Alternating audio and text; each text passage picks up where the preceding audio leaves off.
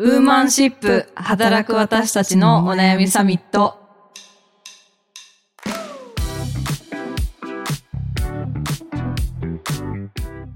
皆さんこんにちは。ニュースピックス 4W の中道香です。川口愛です。はい。この番組はニュースピックス 4W がお届けする次世代を担う女性がリーダーとしての一歩を踏み出せるように女性に関する主要ニュースやリアルなお悩みについて語り合う番組です。はい、本日もよろしくお願いします。よろしくお願いします。今回は豪華ゲストをお呼びしております。はい映画監督の朝倉佳代子さんです。よろしくお願いします。よろしくお願いします。ますまさかの映画監督を本当だ。私ちょっとすごい緊張しているんですけれども、はい、ちょっと簡単に朝倉さんのご紹介をさせていただきたいなと思います。東京造形大学を卒業後、テレビ番組制作会社のアシスタントディレクターを務める。2013年スラッシャーホラークソ素晴らしいこの世界で長編映画デビュー。近年の監督作には羊と狼の恋と殺人、劇場版アイカツプラネット、あとドラマガチ恋粘着銃などがございます。はい、朝倉監督はい。がいらしていただいたんですけれども、はい、ホラーすごい撮られてホラーそうあ そうですね。ますよねはい、ほら、楽しいですよ。ホラー心臓に悪くてなかなかねちょっと見るのにいつもちょっと勇気がいるんですけど、一番そういうホラー苦手かもですっていう人が見やすい朝倉監督のホラー。で、も、そのさっきご紹介いただいた、羊と狼の恋と殺人っていうのは、基本的には、すがすがしいラブコメで、福原遥ちゃんと杉野遥亮くんといううん役者さん二人がこう、美しい恋愛をドタバタしながら繰り広げるんですけど、ラブコメ。はい、そうですね。まあ、ただめちゃくちゃ人が死ぬっていう。死ぬんだ。めちゃくちゃ死ぬやん、みたいな。ちょっとそれなら見られそうかなあそうですね。ホラーあまり普段見ない方からも結構ご好評いただいております。めちゃくちゃ血出るやんみたいな感じではあるんですけど、全然こう爽やかに見られるという。爽やかに見られるホラそうですね。ぜひ配信でチェックしてみおましょうか。願いしはいます。はい。というわけで、今週はですね、一本記事をご紹介したいと思うんですけれども、女性の監督はたった1割、映画スタッフの女性比率、意思決定層で低く、アシスタント職で高いのはなぜかという記事をご紹介します。2022年に劇場公開された日本映画の監督613人のうち女性は68人で全体の11%にとどまった。2021年の12%から1ポイント下がり、映画界のジェンダー格差の改善が進まない実態が浮き彫りになった。さらに、このうち興行収入10億円以上を記録した実写映画の監督は13人いたが、女性は1人もいなかった。という記事でございます。この記事年末に見つけてまあ私たちウーマンシップもよく映画界のねジェンダー格差の話とか、はい作品に関するねお話とかもたくさんしていてでもやっぱりこの記事をちょっと私見た瞬間に結構びっくりして、うん他のやっぱりこの数字が他の一般的な業界とか会社とかだったらまあまあ驚かれるまあそうですね。だいぶ偏りそうは。けどなんか映画業界って言われるとあまあこんなもんなのかなって思っちゃうみたいなところもあったりしてこれはもう本当にリアルな現場を知る人に話を聞きたいなっていう思いがあって今日朝倉さんにねいらしていただいてるっていうところなんですが、はい。なんか例えばその興行収入10億以上の実写邦画で女性の監督はまあ2022年は0人だったとかあとやっぱり特筆するポイントかなと思ったのが意思決定層では女性比率が低いのに対してアシスタント助監督とか各種の助手の方々においては女性比率がまあ高いっていうところが結構なんか特徴的かなっていうふうにうん思ったんですよね。はい。この調査結果はね、一般社団法人ジャパニーズフィルムプロジェクトはい、さんの調査結果ということで、かなり細かくデータを出して、それをそう、ハフポストさんがまとめているんですけれど、結構ね、割合見ると、そうアシスタントの美術助手の女性比率は81%ってめちゃくちゃ高いそう逆に8割。でも総数が26で女性21人。うんそもそもが少ない。そうですよね。ちょっと、私もこの団体のことは認識して、一応、こうなんか自分的にも重視してるつもりではあったんですけど、このアンケートはちょっと完全に見落としていて、なので私も参加してない状態なんですよ。うんなるほどで。それで言うと、まあ、その映画で働いてる人たちは、すごい人数はかなりいらっしゃるので、うんちょっとそのサンプル数から導くには、若干こうちょっと、どうしても数字に偏りがうん。あるというか、っていう結果にはちょっと残念ながらなってしまっているのかなとは思うんですが、うん。ただまあ、その大きくはやっぱり方向性としては、そこの数字に現れてる通りで、うん。まあ監督だったり、プロデューサーだったり、その他のスタッフの、いわゆる技師さんというか、一番そのメインのスタッフの方たちの割合は、どうしてもその今、男性の方が多いですし、うん女性の割合は、それで言うと、その助手さんたち、アシスタントさんたちの方が上層部に比べると、比率は多いですね。うんただその業界全体でいくと、意外にその美術の方たちも、まあ意外にトントンかちょっと多いぐらいかなという感じはします。うんうんううんんなるほど。私、その、朝倉さんを目の前にしてあれですけど、そのやっぱり映画業界のそのこう成り立ちとか監督とかがそののキャリアのイメージとかが乏しくて、なんかこううん。通常の会社とかだったらなんかこうだんだはいんその、あの、まあ、昇テレビ局とか昇進してアシスタントからねみたいな、その、ディレクターからプロデューサーからみたいな感じでっていう感じなんですけど、多分今ここの調査結果に出てるような、例えば613人のあのはい監督って結構多いような気もしたりはしたんでですけど、でもやっぱりこう、フリーランスで監督ですって朝倉さんみたいにこう、はい。なられる方もいれば、その会社としてその監督みたいなポジションになる人とかもいるって感じなんですか？そうですね。両方いらっしゃると思います。でも、やっぱり体感としてはフリーランスの方の方が圧倒的に多いうん。ように思いますね。ななんか、会社に、で働いていらっしゃる方は、もちろんそうやってアシスタント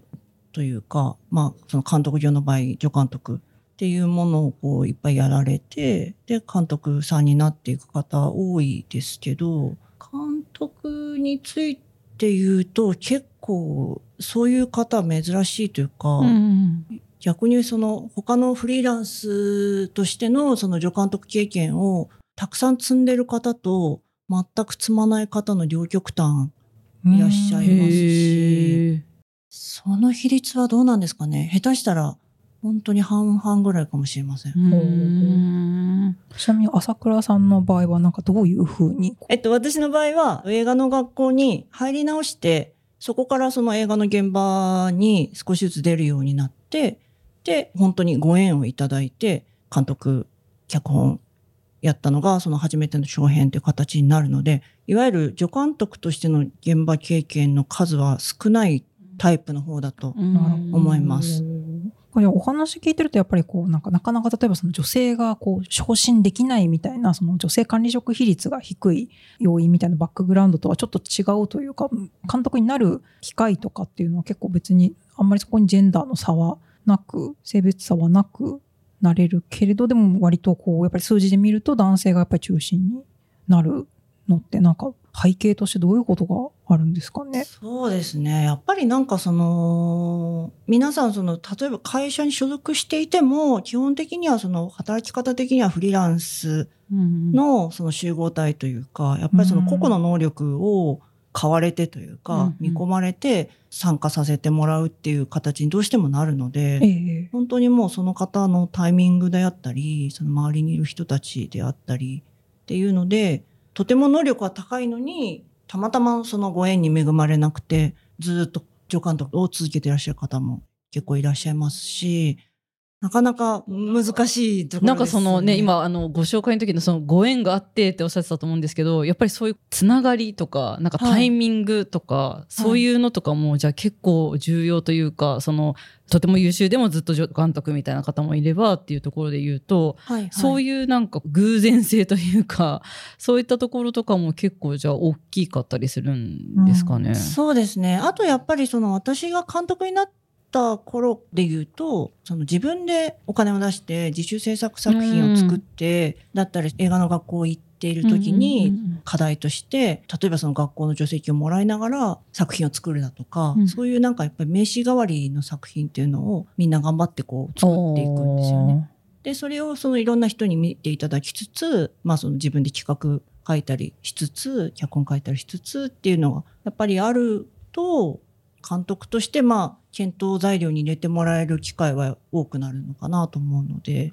うんね、すごい変なこと聞いていいですか？監督って、はい。そもそもどこまでやるんですか？確かにそう、なんか、全然分かってない。すごいいいろんな役職の人がいっぱいいて、ただ多分でも中身も見るだろうし、演出も見るだろうし、それこそ照明の当たりがどうこうとか美術とかなんか全うん部に関わるんですよね、きっと。どういう、何の領域を持って監督なんだろうって。脚本家さんとか演出家さんとかまあいるわけですもんね。ね、監督で言うと、その演出家に当たるのが監督になりますかあらね。あ。で、まあ映画もドラマも基本的に共通して、まあだからプロデューサーがいて、うん脚本家がいて、監督がいて、まあその兼任する場合はもちろんありますけど、うんはい。で、あとその現場を作ってくれるスタッフの方たち、撮影、照明、うん録音、うん美術、メイク、衣装うんだったり、その現場を進行してくれる、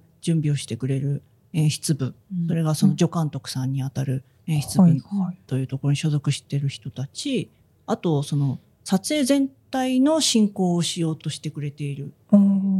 ロケ場所うのん。トリートしてくれたりとかするその制作部さんっていう人たちがいて、お弁当をこう運んでくれるみたいな、うん。そういうことをやってくれる方たちがいて、まあ、もっと他にもこう、うん。いっぱいいるんですけど、撮ってさらに編集とかもああ、そうですね。現場が終わるとまた編集部があって、すごい人が関わってますよね。その仕上げがあり、えっと、編集が終わったら、今度その絵の仕上げ、のー。グレーディング、色を変えるとか、で、あとその CG が発生する場合は CG 部がそこからまた入り、いやーすごい。本当にいろんな人私今覚えてないもん。いや、そりゃあれだけエンドロールで人の名前連なるなって。そうですねそうですね。そうですよね。その中でそれをまあでもある程度というか、まあ、全方位にこう目を通してというか。そうですね。作品の、についての意思決定をするというか、まあ、要はやっぱり責任を持つのが監督業っていう仕事かなと思います。うんで、それで言うと、作品及び作品の興行というか、なんというか、その金銭面に関わるものも担保してくれるのがプロデューサー。でうんだから、作品についての意思決定役は、確かにまあ監督ではあるんですけど、プロデューサーはそこもこう、見つつ、お金のことも考えるっていう立場なので、うん結構被るところが多いというか。うんなんかそこが二人三脚っていうイメージがなんとなあく、。そうだと思いますね。なんか映画とかドラマとかでもそんな感じ。なんか宮崎駿に鈴木敏夫みたいな。わかりやすいまさに。日本で一番わかりやすい例えを出してしまった気がします。でもそういうことですよね。ね、あの、今ちょっとドラマのお話もあったと思うんですけど、映画もそうですけれども、まあドラマの現場もやってらっしゃって、はいはい。でドラマと映画のなんか現場でその感じられるなんか違いでしたりとかそれこそはい。こういうジェンダーギャップの差というかその男女のその人数のこう多さみたいなところとかそれで感じられることとか何かあったりしますか？映画の場合、ドラマの場合っていうと、その現場のスタッフの方たちは基本的に同じなんですよ。皆ささん映画もやられたり、ドラマもやられたりっていう方がまあほとんどというか、もちろんそのどっちかに特化されてる方もいらっしゃるんですけど、基本的にはその業種としては同じ。はい。で、ドラマのプロデューサーは基本的にやっぱりそのテレビ局だったり、うんそのメディアの方が一人絶対にどうしても入りますし、映画の場合は映画会社だったり、制作委員会みたいなところから、まあその映画にまつわる会社の方が絶対一人入りますし、っていうところで、やっぱりちょっと変わってくるんですよね。ドラマのテレビ局のプロデューサーの方が、テレビ局の映画として映画を作る場合とか、そういうもう完全に特例な部分で、ようやくクロスオーバーするところがあるのかなという感じなので、でもまあそこに限って言うと、プロデューサー部に限って言うと、やっぱりテレビ局の女性のプロデューサーの方増えてきているのではないのかなという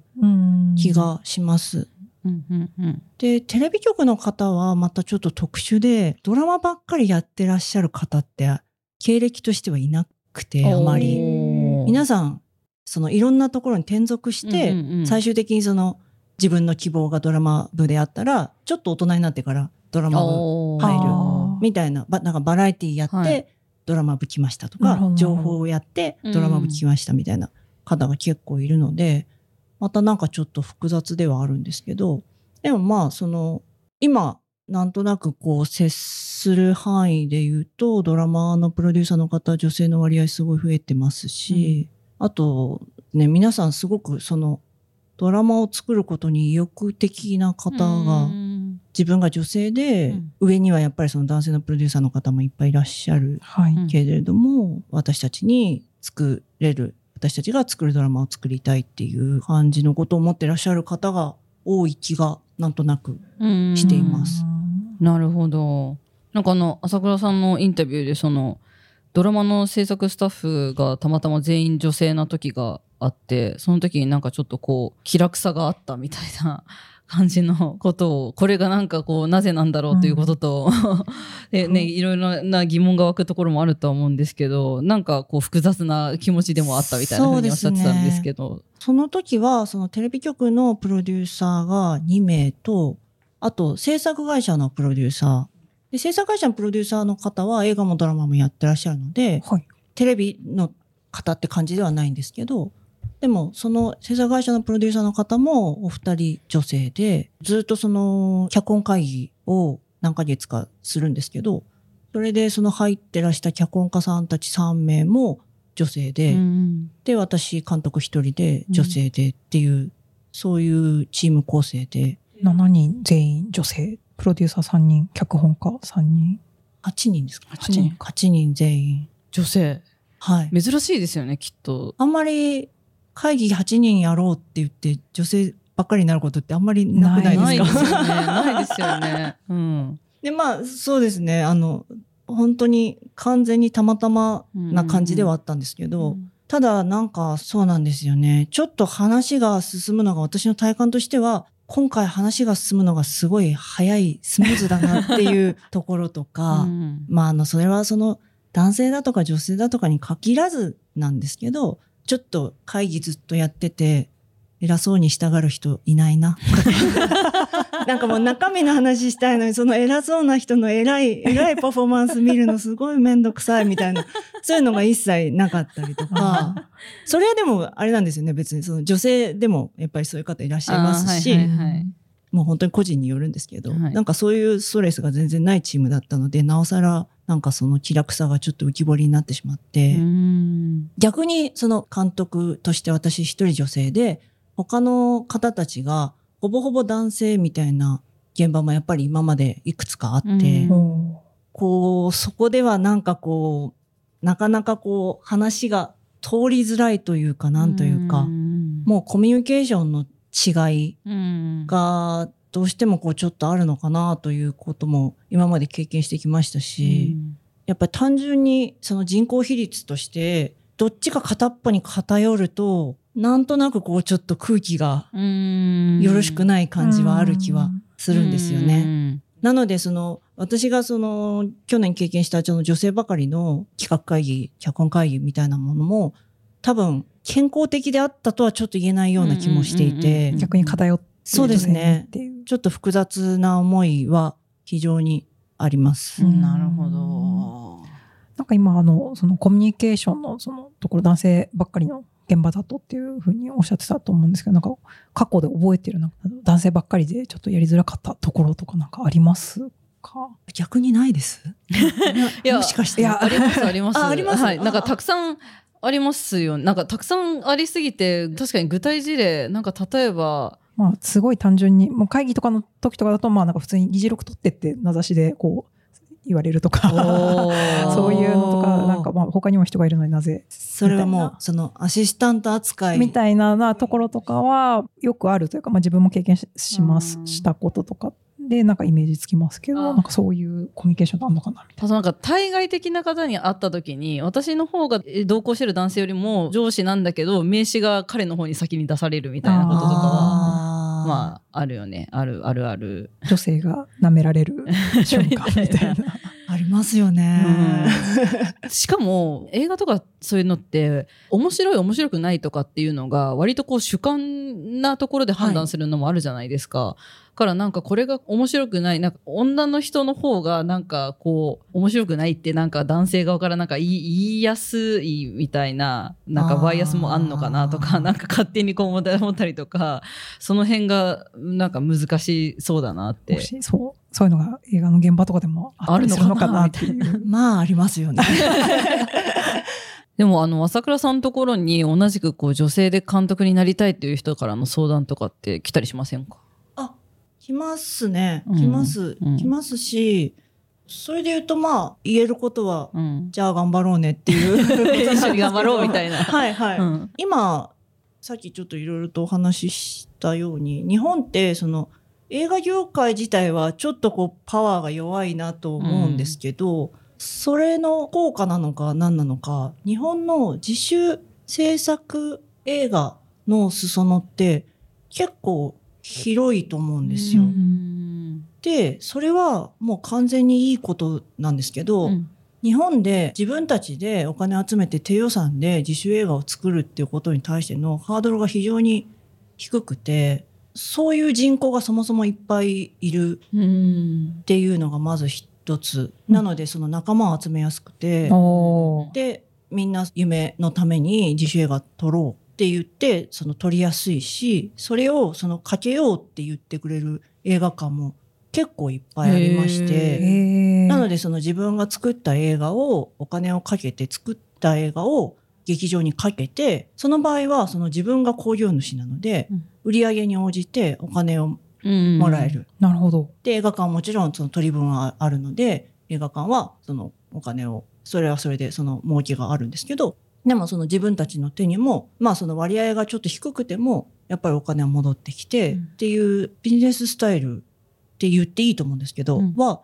結構今なんかちゃんとうんい。ろんな各地で行われてるんですよね。でもなんかそれこそカメラを止めるなとかは、あれは自主制作？あれは違うか。ちょっとまた別違で、うのか。映画学校、映画ゼミナールっていうところが、ワークショップ形式で、まあだからその生徒さんからはいのはいおはい。金で予算を集めてはい映画を作って、はいはい。で、それをそのちっちゃい映画館ではい。かけてたら、それが当たり、みたいな。全国営みたいな。あ結構だからいろいろやり方はいいっぱいいろいろあるみたいな感じ。そうですね。配給会社さんに頼らなくてもそういうふうに作品をっていうふうにはいできる。動きは。はい。そうですね。なので、それって多分、あんまり他の国には、ここまでの規模ではないのじゃないかと思うんですう。んアメリカはすぐそのみんな映画のショーに出しましょう。で、それをはいみんな次のステップアップ、次のステップアップにしていきましょうっていうルートの方が逆に強くて、うん多分、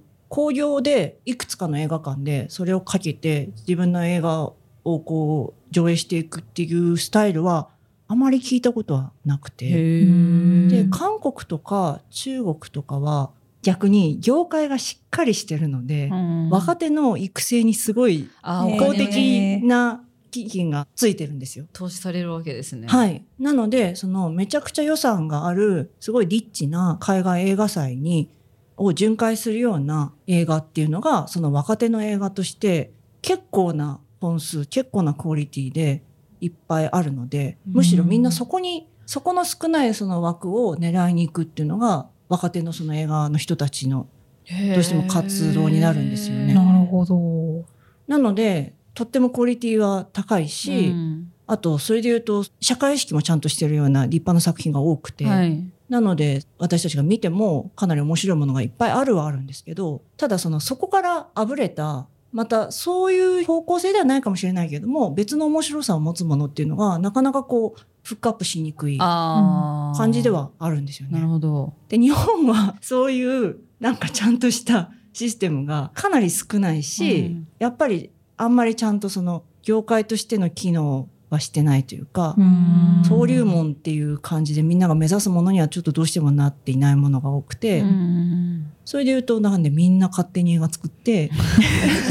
でその出したい人は海外の映画祭に出すし、上映もできるし、うん。で、そこにはちゃんとその受け手がいてはい。っていう状況があって、これは結構恵まれてることだと思うんなるですよ。ほど。入るハードルは割と低いそうなんとです。参入ハードルはね、はい。なので、そこからみんなその自分の監督作がいくつもある状態で、もう皆さんそれで立派な監督さんなので、うん。で、今度はじゃあ、その商業ベースの予算がある作品をやりますかっていう、そこの境界を超えるか超えないかだけの話になるので、なるほあの去年2023年で行くとやっぱりグレタ・ガーウィグさんのバービーとかがやっぱりこう女性が、まあ、女性のためのじゃないですけど作品とかがこうやっぱりあれだけ話題になったりとかするとあこういうところで女性たちが活躍するんだみたいなど。ね、できるんだだみたいそなね。うみたいなこう、うんイメージとかが多分つきやすいなんかそういうところがこう海外とかだとこう見えてきたりとかドラマも結構でも女性のうん、そうそうあのプロデューサーの、ね、方増えてきてるって体感おっしゃってましたけどねエルピスのプロデューサーの方とか、はいねはい TBS の新井さんとかなんか結構もう顔が見えてくるようになってきてる、うん。結構そうでだからなんかああいう風になりたいって思えるとか、昔だったらもしかしたらなろうって思ってもあなんか男性がなる仕事なのかなとか思って諦めて終わってた人たちがいたかもしれないけど、まあ、おっしゃる通りそのあなれるんだとかそういう役職があるんだとかっていうところでそういうアシスタント職から入っていってそこが増えてきてるっていうのは見方によってはすごく前向きな話なのかなっていうのは思いますよね。うんそうですね。なんでその、映画の方で行くと、やっぱり映画会社さんに女性のプロデューサーというか、もうそもそもスタッフの方がちょっと少ない印象があるんですけど、そこと一緒に組む制作会社の方たちは、今やっぱりすごい女性が同じぐらい増えてきていて、ななので映画の方も少しずつですけど、いろいろ様子が変わってきているところはあると思うんですよ。うんただなんかその社会として日本がその男性河川の業界が良くないよねっていう意識がちょっと低いですよね。で、アメリカは単純にもう社会としてうん。そういうことがすごい浸透しているし、はい。そうじゃないことを言うっていうことは、これは若干悪だし、うん。自分に学がないっていうことですっていう、そのマイナスを背負ってでも言うっていうような土壌に今もうなってきてる感じがあると思うんですよね。で、日本はちょっと全体的にそうではないのかなと思うので、ちょっとその改善のスピードがどうしても遅くなるうんのは、やっぱり思っちゃいますいよね。やでもやっぱそういや社会のねっておっしゃるのは本当そうですよね。うん社会ごとの意識が変わらないと、うんその各業界なり企業なりが変わらないっていうのはうんねそうですよね。年末にちょろっと喋ったんですけど、あの、アカデミー賞の新基準が今年から適用されて、作品にその女性とか、その LGBTQ とか障害者の方の割合がこう一定数以上いないと、その作品のそのノミネートの候補にならないとか、アメリカのですよね。あ、そうです、そうです。みたいなところとか、やっぱりこう、業界としての働きかけみたいなところの意識がやっぱりすごく、こう、海外ってしっかり進めているなという印象があるんですけど、なんか日本、なんかささっき朝倉さんもその、業界がっていうよりも、なんか時代的にこう変わってきた部分っていうんですが、あんまりやっぱりまだまだそういう動きは少ない。そうですねで。きることってないんですかね。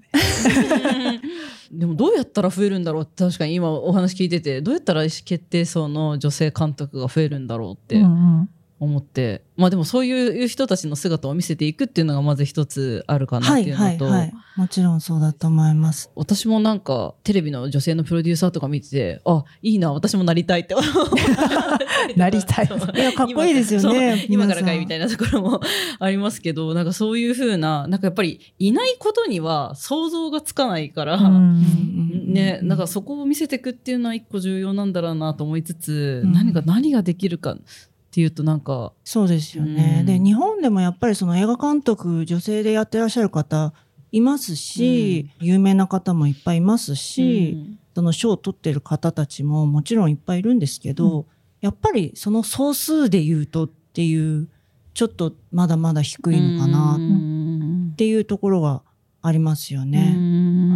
うんなので、その、その方たちの活躍であったり、その中堅、若手みたいな方たちでいくと、どんどんその年齢層が下になればなるほど、女性の比率って上がってはいるので、うん。じゃあまあその自然現象の恩恵ではあるんですけど、でもまあやっぱりみん。なそうやって各々頑張って活躍していくっていうことがこれからとりあえずはその目に見えるところでは分かりやすくやっていきたいよねというふうにはみんな多分業界的には思ってはいるとは思います。うんただなんかそれって結局 お前らおのおので頑張れよって話に なっちゃうのでまあそれはおのおの頑張るのはまあもちろんなんですけど女性のそのさっきアンケートの結果でおっしゃっていただいてた単純にその意思決定層が少ないのってもう完全にあれだと思うんです。出産育児。うん。でガバッとその道を諦める方がめちゃくちゃいっぱいいるっていうのとうん。まあ、あと、それに伴い、その意思決定層に男性比率がすごい多くなっていくので、うん。どんどんその女性として居場所が少なくなるというか、やっぱりちょっとその肩身が狭くなるみたいなところがあると思うんですようね。ん。こういう意味だと我々と同じですよね。同じ悩みをと普通の一いうか。般企業もそうですよね。そういう政策の現場で見てもやっぱりこうお子さんいるとかだと結構まあハードワークなイメージもあるんですけどやっぱりなかなかこう現場やっぱり難しいというか。難しいですね。うんなので、その、どうしてもお子さんちっちゃいと、早くう帰んりたいし、帰るべきだと思うし、でも、そこをじゃあ、代わりにこう、そこをサポートする人員がやっぱりもう一人必要だよねっていう話になりますし、予算が限られるとなかなか難しそうなリソースがっていう。っていう状態だったら、やっぱりその、二人雇う体制じゃない方をどうしても選んでいくだろうというのも、まあ、あ、非常に残念ですけど、まあ、自然の摂理かなと思いますし、なんで、まあ、これはでも映画業界に限らず、映画業界が特化して改善してくれるのが、まあ、一番いいはいいんですけど、やっぱりその拘束時間が長くて、うん。働き方もかなり重めの仕事ではあるので、うん。単純に皆さん他の仕事の方たちも受けられるような社会保障をなんとか一つっていううん 感じはあります。皆さんフリーランスの業界だと確かに。多分同じ悩みを抱えてらっしゃるのかなと思うんですけど。そうですよね。なんか産育休手当が出るわけではないとかってなったりとかするのでね、フリーランスの人たちとかは。確かにな、でもそうですよね。いや、でもこれはみんな同じですよね。あれやっぱりある程度のこう年齢重ねてって、もう油乗ってきていい、いい意思決定になるみたいなところで、妊娠出産も適齢期になっていて、離脱。でそでそそこから離脱してで戻ってくるのが難しいっていうのは、まあ、普通の一般的な企業だったらそこのフォロー体制とかはでき始めてますけど、うん。やっぱりこういうね特殊な業界とかってなると、結構いろいろ難しい壁がたくさんありますもんね。いやーやばい。ちょっとなんか最後明るく。例えば愛さんみたいに、え、ちょっと監督目指してみたいんですなんかっていう。年齢は関係ないですか？あ、関係ないんじゃないですか 本当本当ね。ですか？はい。全然、もっと大人で、うん私なんかよりももっと大人で長編デビューされる方っていっぱいいらっしゃいへますし、なんとでもやり方はあるので、ぜひ目指してください。目指したいってなったらなんかこう、どうしたら、ー ねまず何すればいいんだろう？脚本書いてみる？いきなり本を書くんですか？確かに書けますか？いや、無理です。すいません。はい。では、ここで一つお知らせがございます。ウーマンシップ、ついに公開収録をやらせていただくことになりました。パチパチパチパチパチパチパチ。えー収録自体は30分ぐらいは想定しているんですけれども、皆さんから事前にご質問をいただきまして、それに答えるような、えー番組収録をさせていただき、その後、ぜひ皆さんと交流をさせていただきたいと思っております。たくさんお話ししたいと思っているので、ぜひぜひいらっしゃっていただけると嬉しいです。はい。公開収録の日時は2月18日日曜日13時から2時間程度を想定しています。えっと、場所は最寄り駅、えー東京駅の、えっと、ニュースピックスのオフィスで行います。ぜひ、あの、現地にお越しいただける方は概要欄の応募フォームからご応募いただけると嬉しいです。皆さんのご応募お待ちしております。お待ちしてます。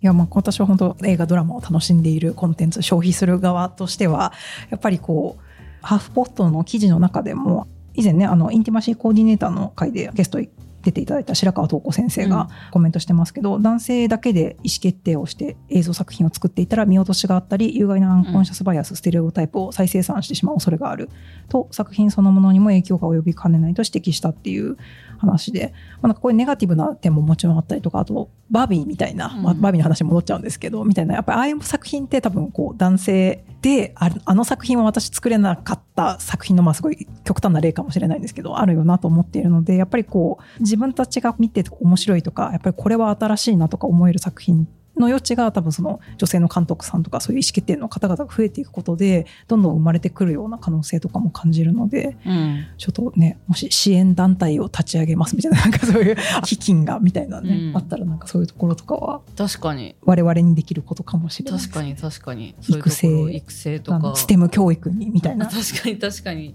そういうのはあるかもしれない、うんなんかやっていきたいことというか能動的にこう変えていきたい部分というか変えていけることもありそうですよね。んそして私はプロデューサーを目指して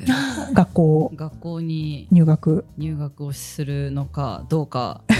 交互期待。でも本当にでも本当に興味あるんですよ。めっちゃもうガチ急にガチいやでトーンじゃん。も全然いらっしゃいますよ本当ですか？それで言うとその私が行ってた映画美学校っていう学校は、うん。基本的に働きながらだったりその学生の方があもう一つの学校として行くーなるほど。ところなんですよ。はいはい。なので会社員だったりうん。あとお医者さん？へえ。やりながら。医師の方は？通ってた方もいますし、すごい。へちょっとじゃあーじゃあ。の後ほどネットで調べてみます。ラジオドラマから始めますか？そうだね。それはありかもしれない。はい、はい。じゃあちょっともしかしたらありがとうございます。ウーマンシップでね。ね。ラジオドラマの会が始まるかも。ぜひお手伝いさせてありがとうございます。すごい壮大なちょっとプロジェクトが動き出す予感。はい。というところで、い。そろそろお時間かなと思います。はい。この番組ウーマンシップでは女性に関する主要ニュースやリアルなお悩みについて、時には朝倉さんのようなゲストをお呼びして語り合っていきます。また、いつも募集している X でのハッシュタグウーマンシップでのポスト、お便り、あと各配信アプリでのレビューもお願いします。最後に、ポッドキャストアワードですね。はいジャパンポッドキャストアワード。1月末が多分リスナー投票の締め切りかなとはい。思いますのでぜひぜひあの概要欄からアワードのウェブサイトに飛べますのであと番組名が長いのでちょっとコピペできる専用ページも用意しておりこの間あのリスナーさんからなんか専用ページ笑いましたっていう お便りをいただいたりもしたのでコピペ圧がね、はいコピペのためだけにページを用意するっていう ちょっとむちゃくちゃなことやってます。がはいぜひそちらから投票よろしくお願いします、はい。それでは今回もありがとうございました。ありがとうございました